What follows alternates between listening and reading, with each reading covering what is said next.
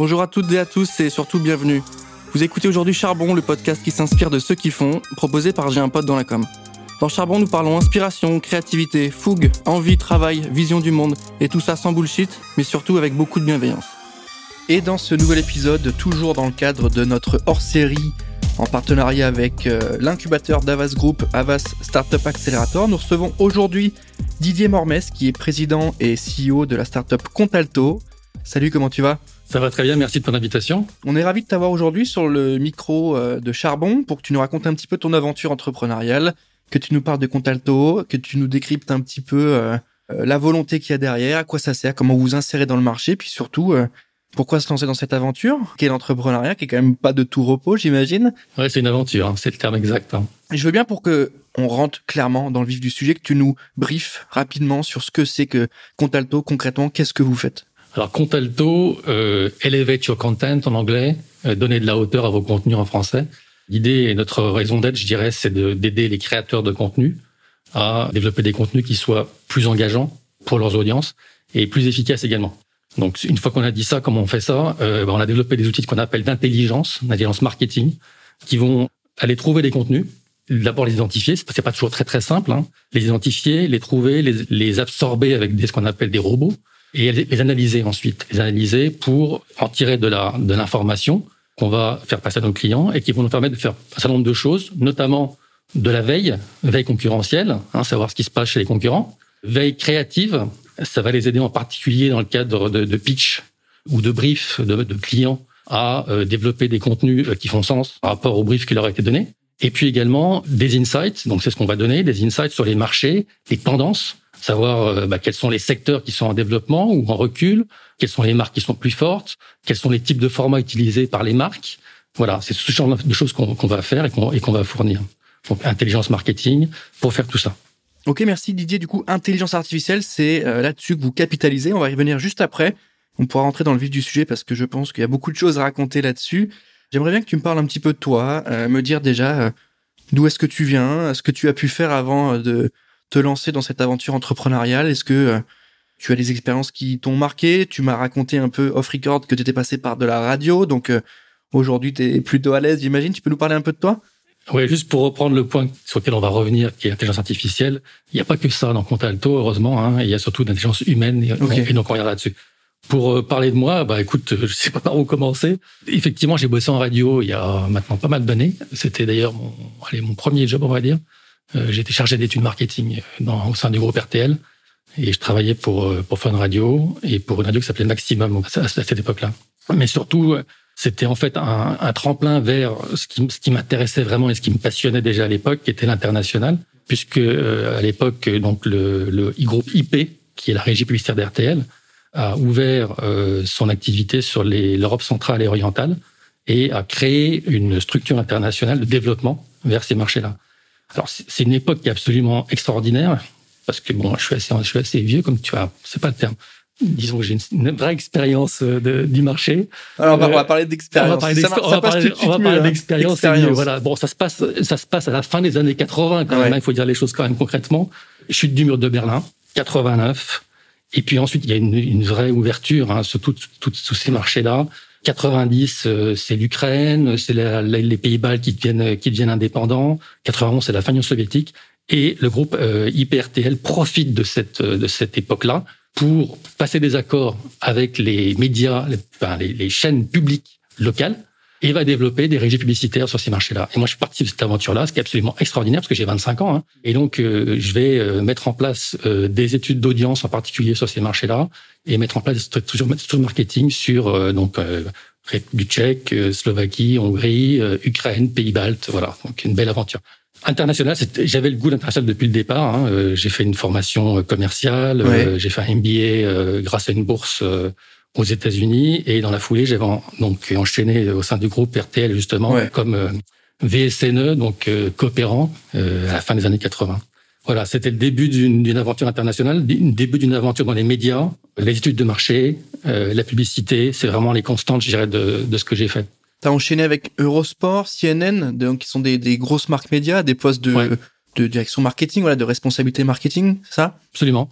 Alors j'ai eu la chance effectivement d'aller chez Eurosport. Euh, donc après cette aventure, j'étais débauché par Eurosport et je me suis retrouvé assez rapidement. C'était pas prévu euh, en trois mois directeur du marketing euh, et des études de la d'Eurosport au niveau international. Et c'était une aventure formidable. Je m'occupais à la fois de la régie publicitaire et de la partie programme. À l'époque, il n'y avait pas encore de web. Hein, ça, ça commençait seulement. Hein. Donc j'ai participé aussi à cette aventure-là. Et surtout pour moi, c'était une belle aventure humaine et sportive, mm. puisque au-delà du, au-delà de la matière première et euh, du média, bah, j'ai rencontré des gens euh, passionnants, des journalistes sportifs, euh, et j'ai eu l'occasion de, de, mettre en place des événements, de participer à une opération marathon de New York début des années 90. On l'a fait deux années de suite avec Denis Brognard à l'époque, qui était journaliste chez Eurosport. Et voilà, donc c'était, c'était magnifique. J'étais dans mon élément à, tout point de vue, à la fois d'un point de vue professionnel et d'un point de vue personnel. Et après, une dizaine d'années chez CNN. Un peu plus même, 16 ans. 16, ans. 16 ans, ouais. J'écoute, j'ai une dizaine d'années pour, euh, pour travailler un peu. 16 ans. 16 ans chez CNN, euh, que tu quittes ensuite, en 2014, pour te lancer dans une première aventure entrepreneuriale, c'est ça? C'est ça. CNN, 16 ans, je suis parti à Londres, en fait, chez CNN. Pareil, bon, super aventure, euh, très internationale par définition. Euh, je travaille pour CNN International, d'ailleurs. Et euh, je m'occupais de partie études, études et marketing euh, au niveau international, euh, à la fois encore une fois sur la partie régie publicitaire, mais également sur la partie audience et, et, toute la partie web qui était en train de se développer à l'époque. Donc quand même une vraie appétence pour la data, pour l'analyse stratégique, qui va te servir du coup pour la suite chez Contalto. Où c'est un peu le cœur aussi de, de, de l'outil, c'est le chiffre. En tout cas, c'est de tirer de la data, tirer de l'insight. Donc c'est quelque chose que tu maîtrisais quand même en amont ah ouais, c'est un sujet effectivement euh, depuis l'origine de ce que je fais, hein, qui est dans la data, euh, effectivement, euh, les outils euh, d'analyse. Mais bizarrement, euh, quand j'ai quitté CNN en 2000, fin 2013, début 2014, je me suis lancé dans un domaine qui était totalement différent. Et je me suis dit, je vais développer une plateforme qui va aider les gens à se faire du bien. Et donc j'ai développé quelque chose qui s'appelait Life Motive, qui était une magnifique idée, un magnifique projet, mais comme toute magnifique idée, s'il n'y a pas une exécution euh, parfaite derrière, ça fonctionne pas bien. Je pense qu'on pourra revenir sur le sujet pour parler de ce qui fonctionne et ce qui est important dans l'entrepreneuriat. Quoi qu'il en soit, donc j'ai lancé cette plateforme de digital learning, ça s'appelle comme ça. Euh, c'est une aventure qui a duré euh, à peu près trois ans. j'ai dû fermer la plateforme en 2017, mais j'avais pas perdu le goût de l'entrepreneuriat. Hein C'était pas un échec qui était synonyme de on ferme les, on remballe les affaires et on s'en va. C'était synonyme au contraire, Au contraire, j'ai appris plein de choses. On le dit, on dit, c'est un poncif, hein, mais on dit toujours qu'on apprend plus de ses échecs que de ses succès. Là, c'est le cas. C'est là, c'était vraiment euh, le cas, parce qu'en l'occurrence, j'ai appris une chose fondamentale, qui était que pour réussir un projet entrepreneurial, il faut être bien entouré. Et ça, c'est le premier sujet, au-delà même de l'idée, avant même l'idée. L'idée, c'est important, mais ce qui est mmh. important, c'est l'exécution et l'équipe qui va mettre en place l'idée, la vie et la vision. Et là, en l'occurrence, ce premier projet, j'étais parti seul avec une idée. Euh, je me suis euh, allié à des gens qui avaient une idée proche de la mienne, mais qui n'était pas tout à fait la même. Ouais. Et puis, je leur ai, on n'a on a, on a pas trouvé les, les, bons points de convergence. Ils m'ont pas apporté ce qu'ils m'avaient promis, ce qui fait que j'ai dû, à un moment donné, j'ai dû, j'ai dû arrêter. Voilà. Donc, l'équipe, un point essentiel. J'ai pas perdu le goût d'entrepreneuriat du mmh. tout. Hein. C'est-à-dire que quand j'ai fermé la boîte, entre temps, j'avais créé une boîte de consulting parce qu'il fallait que je vive. Et il se trouve que mon premier client de mon boîte de consulting, qui était dans le domaine que je connaissais auparavant, qui était les médias, l'étude de marché, mon premier client, France Média Monde, société française, hein, audiovisuel international, m'a donné une idée en me disant on aimerait développer les, tout ce qui est contenu euh, sponsorisé pour euh, nos activités. Euh, est-ce que vous pouvez nous aider pour faire une analyse de ce marché-là? Et donc j'ai essayé de, je leur ai dit écoutez pas de problème, je vais contacter les, les, acteurs de la piche publicitaire qui est de ce monde, les grands, les Kantar, les Nielsen, euh, les Ubiquiti et d'autres, et, euh, et, voir effectivement qu'est-ce qui se passe sur ce marché, quelles sont les tendances. Et là, je me suis rendu compte, en contactant ces gens-là, qu'il n'y avait pas d'informations sur ce segment de marché. Et je me suis dit, c'est pas possible, quoi. Je me suis dit, c'est quand même un segment, les contenus de marque, qui est en plein, en plein boom, pleine explosion. Là, on est en 2017, hein, et il y a rien. Ah puis c'est là où on commence à parler vraiment de brand content aussi. Voilà, euh. c'est ça on parle, on parle de brand content. Et je me dis c'est pas possible. Quoi. Je dis c'est pas possible. Il y a rien sur le brand content digital en termes de veille. Donc j'appelle un, ancien collègue de CNN. Euh... Ça fait classe tout de suite de dire ça. J'appelle un ancien collègue de CNN. Bah c'est la vérité. un peu voilà. Ouais bah écoute ouais je connais CNN ouais. C'est la vérité. Bah, j'ai travaillé 16 ans, donc je suis désolé. Hein. Mais, Mais... c'est intéressant parce qu'il y a à la fois le goût d'entreprendre, la maîtrise du sujet, de ce dont tu vas parler, du marché dans lequel tu vas te lancer, puis surtout bah, une réponse à un besoin au final. Ouais. C'est pas uniquement une, une idée que tu as eue ou sur laquelle tu t'es lancé avec motivation et détermination, ça c'est obligatoire, c'est aussi une réponse à un écueil qui peut exister sur le marché. bah, J'avais compris que l'idée était importante. En l'occurrence, il y avait un besoin, donc ça, ça tombait bien. Hein. Mais je m'étais dit, surtout, je me suis dit surtout à ce moment-là que, en fait, ce qui était important, c'est comment j'allais exécuter le sujet. Et donc là, le collègue en question, il se trouve qu'il il était à Hong Kong à l'époque. Il avait une fonction un peu, similaire à celle que j'avais avant de quitter CNN. Et il me dit, effectivement, euh, bah écoute, il n'y a pas grand-chose. Je te confirme, il n'y a pas grand-chose en termes de veille concurrentielle sur le brand content digital. Il y a une société américaine qui fait un petit truc, mais c'est pas terrible. Et puis lui, à ce moment-là, il quittait CNN aussi. Je lui dis, bah écoute, euh, réfléchis, euh, on peut peut-être faire quelque chose ensemble, parce que moi, j'étais mordu par l'entrepreneuriat. Lui, pas vraiment. Il, en tout cas, il n'était pas dans cet état d'esprit-là. Et puis, euh, quelque chose qui est important, je vais raconter pourquoi, c'est que ce garçon et moi, on a, on a beaucoup de points communs. Et là, je me suis dit, il y a quelque chose d'important. Il y a le début d'une belle histoire entrepreneuriale, puisque voilà quelqu'un que je connais bien, que je respecte, qui a une expérience euh, parfaite pour ce, ce que, j'imagine qu'on pourrait faire. Et maintenant, est-ce qu'il a la motivation et l'envie de développer une boîte? Et euh, il, il m'a dit, écoute, euh, laisse-moi trois mois, je réfléchis, et puis on en reparle. il m'a recontacté trois mois après en me disant, écoute, j'ai bien analysé le, le, marché, je pense quelque chose à faire. Et donc, je lui ai dit, bah, écoute, quelque chose à faire, faisons-le. Faisons-le. Et on est parti en mode start-up, c'est-à-dire qu'on est parti avec un papier, euh, enfin du, un PowerPoint pour dire les choses clairement, en mode lean startup. On avait on avait lu le manuel hein, et euh, avec ce ce PowerPoint, on est allé voir des prospects tout de suite en disant voilà, on a une idée, on, est, on voudrait développer un outil qui va faire de la veille internationale sur le brand content digital. Voilà le genre d'analytique, de, de métriques qu'on aimerait développer. Voilà le type d'outils, de plateforme logicielle qu'on voudrait développer pour mettre à disposition ces informations-là. Qu'est-ce que vous en pensez? Est-ce que ça vous intéresse? Au-delà de ça, seriez-vous prêt à nous payer d'avance le développement de ce produit? Et là, on s'est entendu répondre oui, mais pas une, pas une fois, on s'est entendu répondre quatre fois pas n'importe qui, en l'occurrence, c'était des gens comme BBC, comme Bloomberg, comme CNN. Donc hypothèse, comme, euh, Eurosport. Donc l'hypothèse était la bonne. validée, quoi. Hypothèse validée. Donc ça, c'était plutôt mal. On, s'est dit, voilà, on a déjà fait la preuve que notre idée était pas mauvaise. Du coup, lancement officiel, moi j'ai noté 2021. Donc en fait non, en fait ça c'est en 2018 et on va euh, donc se lancer, on, va, on, va, créer la boîte en 2018, fort de l'argent que nous ont donné d'avance ces gens-là, quand même. Hein. Ils nous ont payé euh, 40 000 euros chacun, hein, c'était pas mal. Hein. Et on a développé le produit grâce à cet argent-là, plus évidemment ce qu'on a pu rajouter. Et on a lancé notre plateforme en 2019 sous le nom de BC Intel. Donc euh, une première version euh, juillet, on a commencé à commercialiser en septembre 2019. Et là, patatrac, bah, il se passe quelque chose qu'on n'avait pas forcément prévu. Personne d'ailleurs ne l'avait prévu, puisqu'en mars 2020, eh ben, tout se ferme. Et en particulier pour nous, puisque nos marchés, ceux qu'on avait visés depuis le départ, c'était les États-Unis et le Royaume-Uni puisqu'on analysait les contenus de marque en anglais.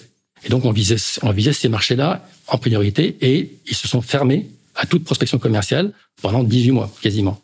Bon, ça a été une catastrophe d'un point de vue commercial, mais ça ne nous a pas du tout dissuadé de. Oui, le besoin était quand même là, quoi qu'il bah, arrive. Le besoin était là, euh, et on a quand même ajouté pas mal de clients entre temps, puisqu'on a on a développé un portefeuille de dizaines de, de groupes euh, mm. éditeurs euh, clients bah, encore une fois, pas des petits. Hein. On a rajouté le Financial Times, les Economist. Euh. Au final, une fois que ça a réouvert un petit peu, bah, les budgets pubs, ils se sont un peu rehaussés aussi. Donc au final, il y avait quand même du travail à faire de votre côté sur euh, qui est-ce qui investit sur quoi. Il y avait quand même des choses à faire. Bah, nous, nous, on suivait, c'était notre métier. On, ça, c'est notre métier. On suivait l'évolution du marché du brand content, puisque c'est ce qu'on fait. Donc on voyait bien les tendances. Et on voyait bien qu'effectivement, il y avait un trou d'air entre entre février et mai 2020, euh, mais qu'ensuite les choses avaient repris et, d'une façon très forte. Donc on, on, on l'a vu ça.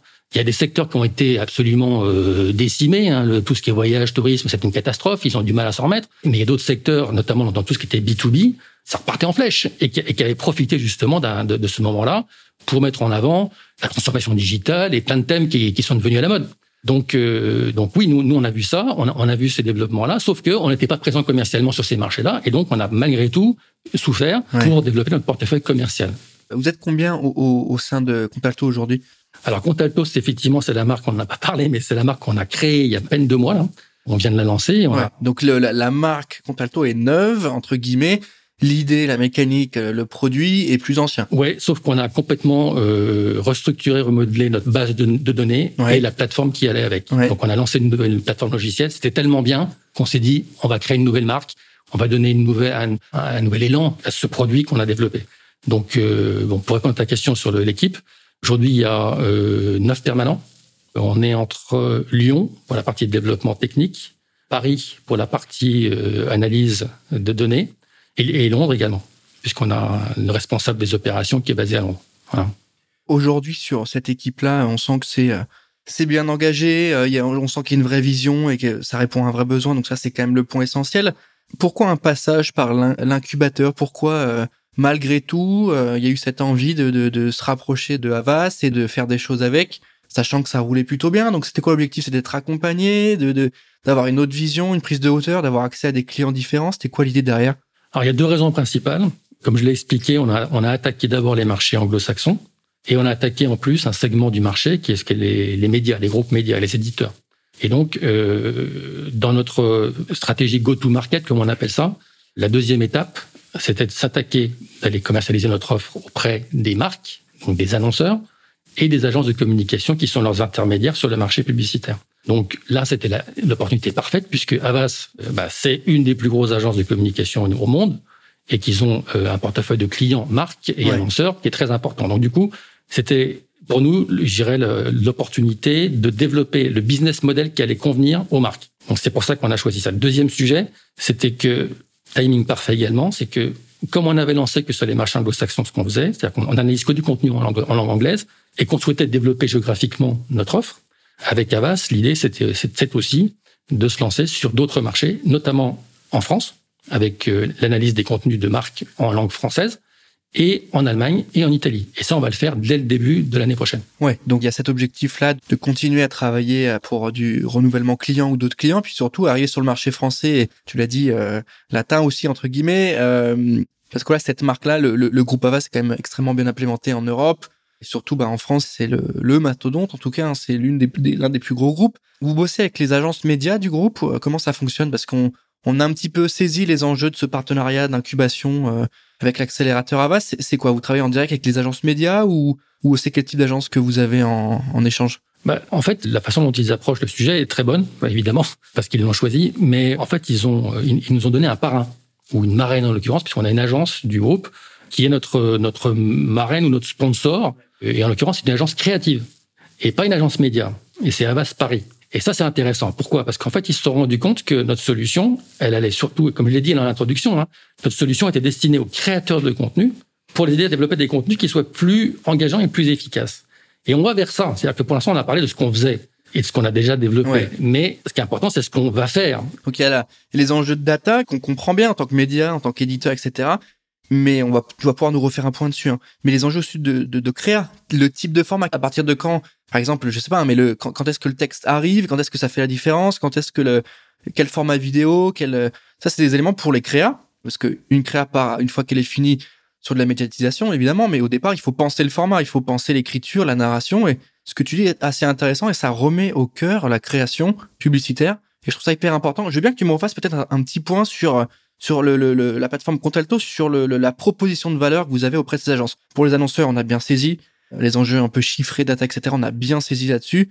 Mais est-ce qu'on peut se refaire un petit point peut-être sur la partie créa pour inspirer les gens et euh, tu le dis, hein, un outil de veille, vous êtes un outil d'une plateforme de veille, nouvelle génération, donc peut-être explique-nous pourquoi et euh, qu'est-ce que ça peut permettre de faire au créa? Alors je vais, je vais reprendre en fait, euh, je vais je vais donner quelques chiffres sur Contalto hein, pour que tu comprennes bien les enjeux et pourquoi ça, ça va être très intéressant pour les gens qui fabriquent les contenus. D'abord, Contalto, c'est maintenant trois ans de données. Donc, on travaille sur deux marchés qui sont principaux, qui sont le, les États-Unis et le Royaume-Uni. Hein, mais on a également quelques médias, euh, groupes médias qu'on analyse sur l'Asie Pacifique, toujours en langue anglaise. Et aujourd'hui, on a 165 médias sur lesquels on travaille, sur lesquels on va chercher au quotidien en permanence les, les contenus euh, de marques qui sont qui sont publiés. On a plus de, je crois qu'on a 8000 8000 marques en base. On a plus de 40 000 campagnes analysées depuis trois ans. Et on a plus de 40 variables pour chacune de ces campagnes qui nous permettent d'analyser les campagnes. Donc on a énormément de points de données par contenu analysé. Et donc on est capable de d'identifier ce qu'on appelle nous la signature digitale d'un contenu, euh, son ADN en quelque sorte si tu veux, le décortiquer dans, sa, dans, dans tous ces éléments, toutes ces composantes.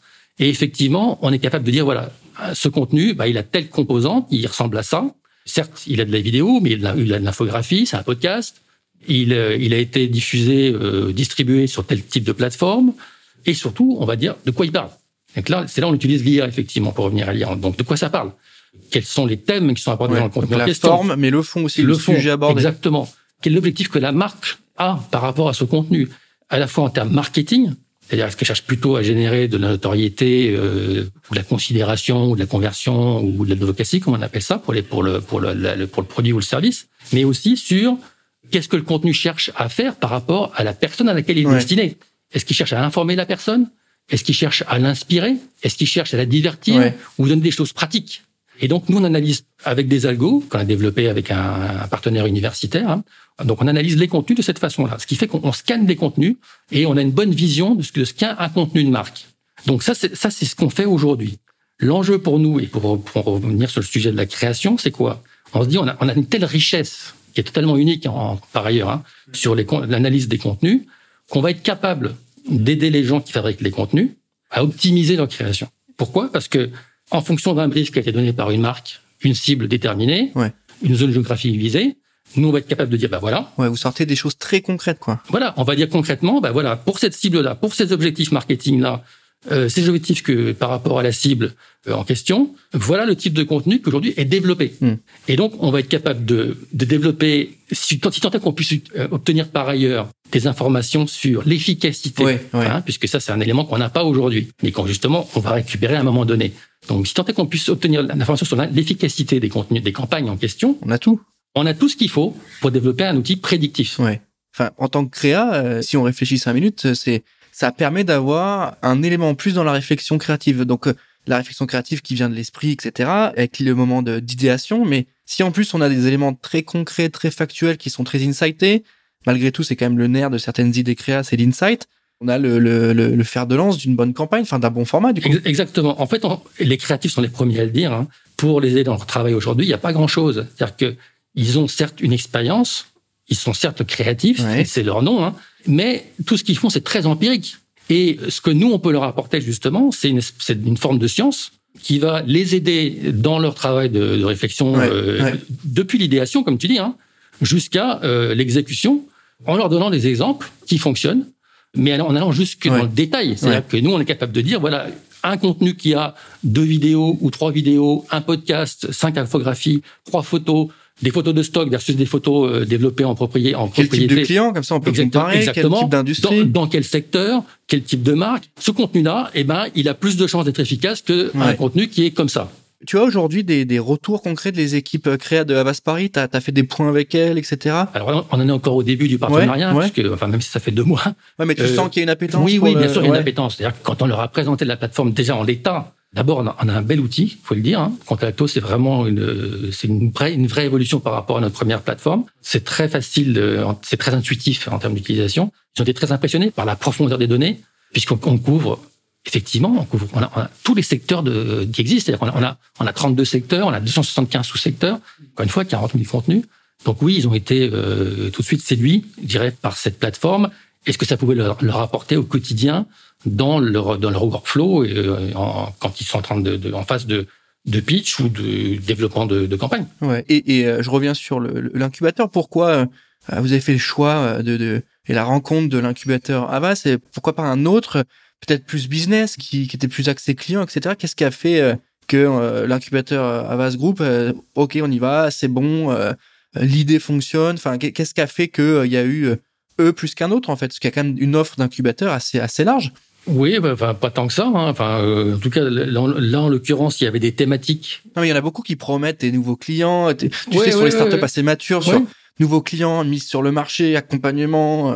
Mais il y, a un, il y a un axe business qui est indéniable aussi dans, dans le choix d'Avas, hein, comme j'expliquais tout à l'heure, parce qu'ils ont des clients euh, qui nous intéressent. Hein. Hmm. Donc, et, ils l'ont bien compris. C'est-à-dire que, évidemment, là pour l'instant, on, est en train de discuter à comment aider les équipes d'Avas à développer des, des, des, campagnes qui soient plus efficaces, plus engageantes.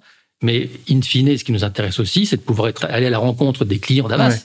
Et, euh, et, et, de leur vendre notre plateforme. Donc, euh, donc là, il y a, y a un potentiel d'affaires qui est non négligeable et qu'on va devoir explorer et que j'espère bien qu'on va pouvoir l'explorer. Et dans les deux côtés, du coup, parce qu'au final, Avas euh, exactement a accès à la techno pour ses clients et puis pour ses équipes et de toi, de ton côté, tu as accès à un portefeuille client qui est différent. C'est là, c'est hyper. Euh, on l'a déjà dit sur d'autres épisodes, mais je trouve c'est assez sain, tu vois, comme relation. J'ai l'impression que c'est très sain, c'est c'est très clair, c'est ok. On focus sur le business, on peut faire des choses hyper intéressantes. Euh, le produit est bon. Bon, le produit n'est pas à son début entre guillemets, il est déjà bien établi.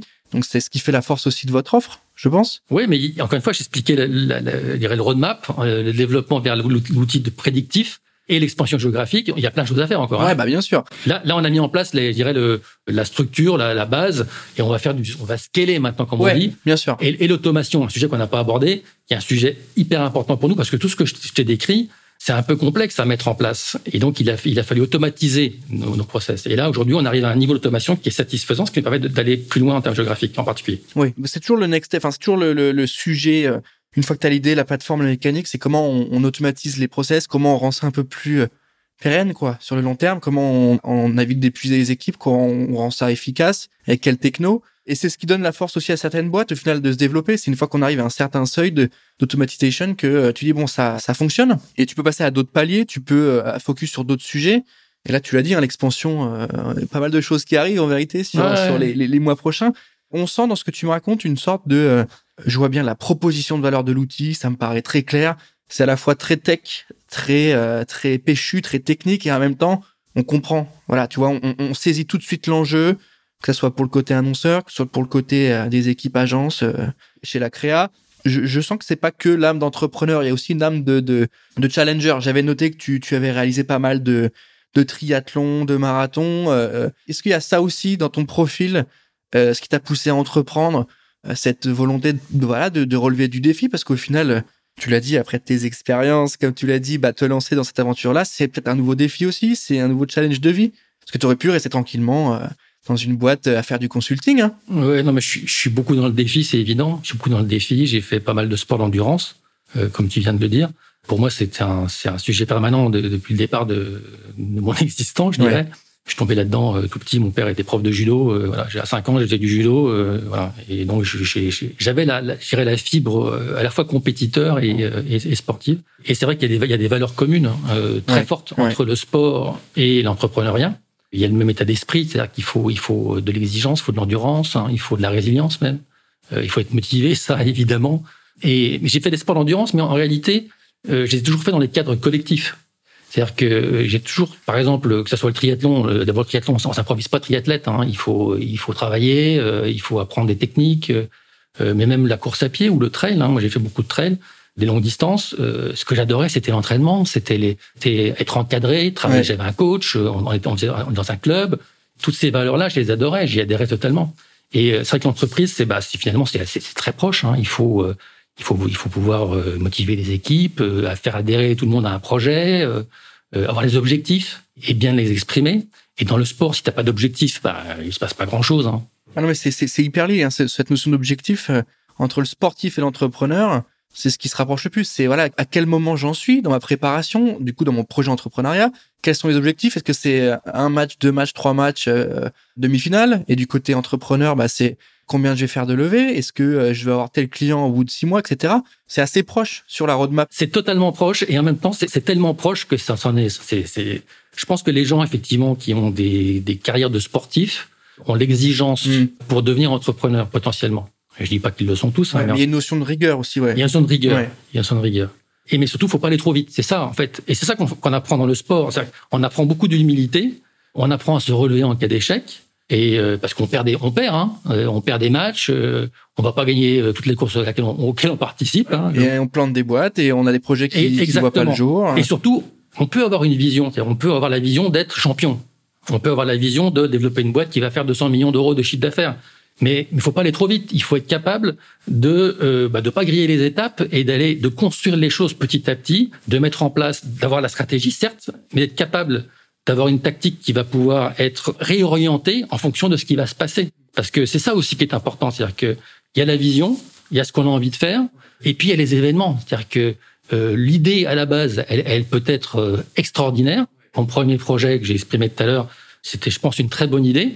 Mais euh, à un moment donné, il va falloir savoir bifurquer, c'est-à-dire que voilà, parce qu'il y a des choses qui vont qui vont être au milieu du guet, Et puis, il va falloir les contourner, il va falloir, il va falloir tactiquement penser autre chose, différemment. Et il y a euh, deux niveaux de comparaison, en tout cas de liaison, c'est sur l'aspect mental avec rigueur, motivation, détermination, vision, projection, euh, sueur évidemment pour le sportif et l'entrepreneur. Et deuxième niveau de lecture, adaptation, bah, tu vois, la capacité, l'application, la tactique, c'est valable pour une entreprise comme pour une équipe collective qui doit mettre en place un plan de jeu. Exactement. Et je trouve ça intéressant. Et puis, tu sais, dans les grandes boîtes, on dit souvent les valeurs du sport, etc. C'est très galvaudé, très buzzword, mais au final c'est très réel, tu vois. Je, je trouve que les, les, les, valeurs sont communes et que quand t'as un peu galéré dans un club ou quand t'as un peu euh, vu ce que c'était qu'aller t'entraîner le soir à 22 heures euh, sous 2 degrés euh, sur, autour de la piste, etc. Bah, t'as vu un peu ce que c'était que se mettre dans le mal pour un projet qui soit collectif ou perso, mais te mettre à dispo de quelqu'un d'autre ou te mettre. Et je trouve que c'est assez proche de la vie entrepreneuriale de se dire bah on va se faire mal deux, trois, quatre mois, un an, et normalement ça doit rouler. C'est exactement ça. C'est une expression que j'utilise très souvent, c'est-à-dire apprendre à se faire du mal. Et c'est marrant parce que mon projet précédent, je sais pas si tu te souviens, j'ai cité les faire du bien, apprendre à se faire du bien. C'était pas, c'était pas complètement euh, anodin que j'avais choisi cette thématique-là. Et moi, j'ai beaucoup appris à me faire du mal, notamment dans le sport et dans le sport d'endurance. J'ai fait des trails très très longs. Je, faisais des week-ends où je faisais 60-70 km de course en deux jours, tu vois, euh, en entraînement. Et ça peut paraître dingue. Et en réalité, une fois que bah, tu t'es mis dedans et que tu as compris que c'était simplement une phase vers un objectif, ça passe très bien. Ça passe très très bien et ton et ton corps l'accepte, le gère, ton mental aussi. Et c'est ça qui est formidable. C'est que l'entreprise c'est la même chose, c'est-à-dire qu'il faut être capable de se dire ok là c'est difficile, là je suis dans le je suis dans le dur, là, là on n'y arrive pas, mais savoir que bah écoute en fait je fais ça parce que je veux aller vers vers ça. C'est ça mon objectif. Et ça faut pas le perdre de vue. Et évidemment euh, c'est complexe, c'est complexe parce qu'il y a des moments où euh, tu maîtrises pas tu vois, tu et quand tu sais pas où tu vas, bah, ça se trouve, t'es es quasiment au bout. Ça se trouve, dans un mois, tu vas signer un gros client ou tu vas faire une levée, mais tu le sais pas. Pareil dans le sport, tu dis, bah, je vais lâcher, alors que non, ça se trouve, t'étais en train de récupérer ton rythme, t'étais en train de récupérer ta blessure. Enfin, je trouve hyper intéressant ce, ce parallèle-là. Ça m'amène à ma question suivante, hein, qui est logique, hein, c'est sur le terme charbonné. C'est évidemment euh, le nom de ce podcast, charbon. J'aimerais bien que tu me donnes ta définition perso de ce que ça veut dire pour toi, aller charbonner, aller au charbon. Bah, et au charbon, justement, c'est ça, c'est donner, euh, c'est faire tout, euh, donner tout pour arriver à un objectif. Pour moi, c'est vraiment ça l'idée. C'est-à-dire que si j'ai mis toutes les conditions euh, nécessaires, je suis en bonne position pour arriver à mon objectif. Je dis pas que je vais y arriver, parce que malheureusement, c'est pas toujours gagné. Hein, mais euh, en tout cas, j'ai fait ce qu'il fallait. Et charbonner, c'est ça, quoi. C'est d'y aller, c'est aller au fond de la mine et puis euh, aller creuser, quoi. Et, mais parce que derrière, on sait qu'il y a, il y a quelque chose d'important qui se trouve, voilà, derrière, et que et ne pas perdre la vision des choses, mais, mais se donner les moyens. Pour moi, charbonner, c'est d'abord ça, c'est se donner les moyens, faire tout ce qu'il faut pour arriver à un objectif. J'ai une dernière question pour toi euh, sur le sujet de l'innovation, parce que on parle entrepreneuriat et innovation, c'est les deux thématiques de ce, de ce format-là, de ce podcast-là. Pareil, est-ce que tu peux nous expliquer, toi, ta vision de l'innovation? Est-ce que c'est une finalité? Est-ce que c'est une fin en soi? Ou est-ce que c'est un moyen d'arriver quelque part Votre produit, tu dis une plateforme nouvelle génération, donc a priori une plateforme innovante. Ça veut dire quoi pour toi faire de l'innovation? C'est comment tu le vois? Bah, L'innovation par rapport à notre projet, pour être concret, elle n'a de sens que euh, si euh, elle, elle, va aider euh, les gens auxquels on s'adresse à améliorer leur activité. Si jamais c'est pas le cas, je vois pas trop l'intérêt d'innover. innover pour innover, c'est pas c'est pas vraiment ça le sujet. Nous, l'innovation, effectivement, il faut qu'elle ait une implémentation dans le et une traduction par rapport à nos, à nos clients. Donc, c'est ce qu'on cherche à faire aujourd'hui. Euh, l'innovation que je te l'ai décrite euh, par rapport à notre objectif de plateforme prédictive euh, pour aider les gens qui fabriquent les contenus à les optimiser, c'est ça l'innovation, l'innovation telle qu'on l'imagine. Faire de l'IA pour faire de l'IA, voilà, l'IA va nous aider, le machine learning va nous aider à développer cet outil dont on, a parlé. moi, l'innovation, elle est au service de, mes objectifs commerciaux et de mes clients. Ouais, la technique est au service de quelque chose. Tu l'as dit, hein, ça va nous aider. L'IA va nous aider. T'es pas arrivé en disant on fait de l'IA. D'ailleurs, tu m'as repris sur l'intelligence artificielle, tu m'as dit il y a aussi de l'intelligence humaine. Donc voilà, c'est pas la techno pour la techno. Ça, c'est important de le dire parce que je pense qu'il y a beaucoup de boîtes aujourd'hui qui peut-être se trompent de prise de position, se trompent de valeur, se trompent de, de mise en avant de marque et, ne parlent de techno que pour parler de techno. Là, au final, on a une vraie proposition de valeur au final. C'est intéressant ce que tu viens de dire parce que c'est vrai que quand je parle, je parle des investisseurs également. Et euh, ils me disent, mais il n'y a pas beaucoup de R&D dans votre projet. Je leur dis, mais c'est pas ça le sujet. Pas une fin en soi. C'est pas une fin en soi, la, R&D, quoi. Moi, la R&D, faut qu'elle soit au service de, ma, de mon projet, de ma vision, de mes clients. Et là, en l'occurrence, elle est très ciblée. Euh, nous, notre projet, c'est, comme tu l'as euh, résumé, c'est, on dit, c'est Artificial Intelligence and Human Ingenuity. Et c'est vraiment ça. Donc c'est à la fois l'intelligence artificielle et puis beaucoup de beaucoup de savoir-faire humain, quoi. Et euh, c'est pour ça que j'ai une équipe d'analyse, d'analystes euh, à Paris, des gens qui vont valider ce que l'IA va produire au quotidien, quoi. Donc il y a les deux. C'est la conjonction de ces deux, de ces deux choses-là qui, qui fait que notre, notre projet va pouvoir fonctionner. L'IA seule, en tout cas pour nous, c'est pas c'est pas un sujet suffisant. C'est hyper intéressant, Didier. Merci pour ta réponse et la vision que tu as d'innovation, parce que c'est la thématique qui nous intéresse et il faut pouvoir mettre des mots dessus, il faut pouvoir la définir concrètement et nous dire à quoi elle sert, comment on, arrive à l'apprécier. Didier, on arrive à la fin de cet épisode de Charbon, donc euh, merci déjà d'avoir pris le temps de répondre à toutes mes questions. Bah, merci à toi de m'avoir invité, exercice que j'ai que j'ai vraiment apprécié. C'est bien de s'arrêter un petit peu pour réfléchir à ce qu'on fait, et c'était l'occasion de le faire. J'aimerais remercier le groupe Avas qui, euh, bah, d'abord, euh, nous a intégré dans son accélérateur euh, à Station F. Euh, une opportunité formidable et, c'est tout à fait euh, appréciable qu'ils aient développé ce partenariat avec vous pour sur ce sujet-là. Merci Didier, tu fais bien de le préciser. Merci au groupe Avas de nous accompagner sur ce format hors série en partenariat avec Avas Startup Accelerator, hein, donc l'incubateur de startup. Merci surtout à vous de nous avoir écoutés. Moi, je vous dis à très bientôt pour un prochain épisode.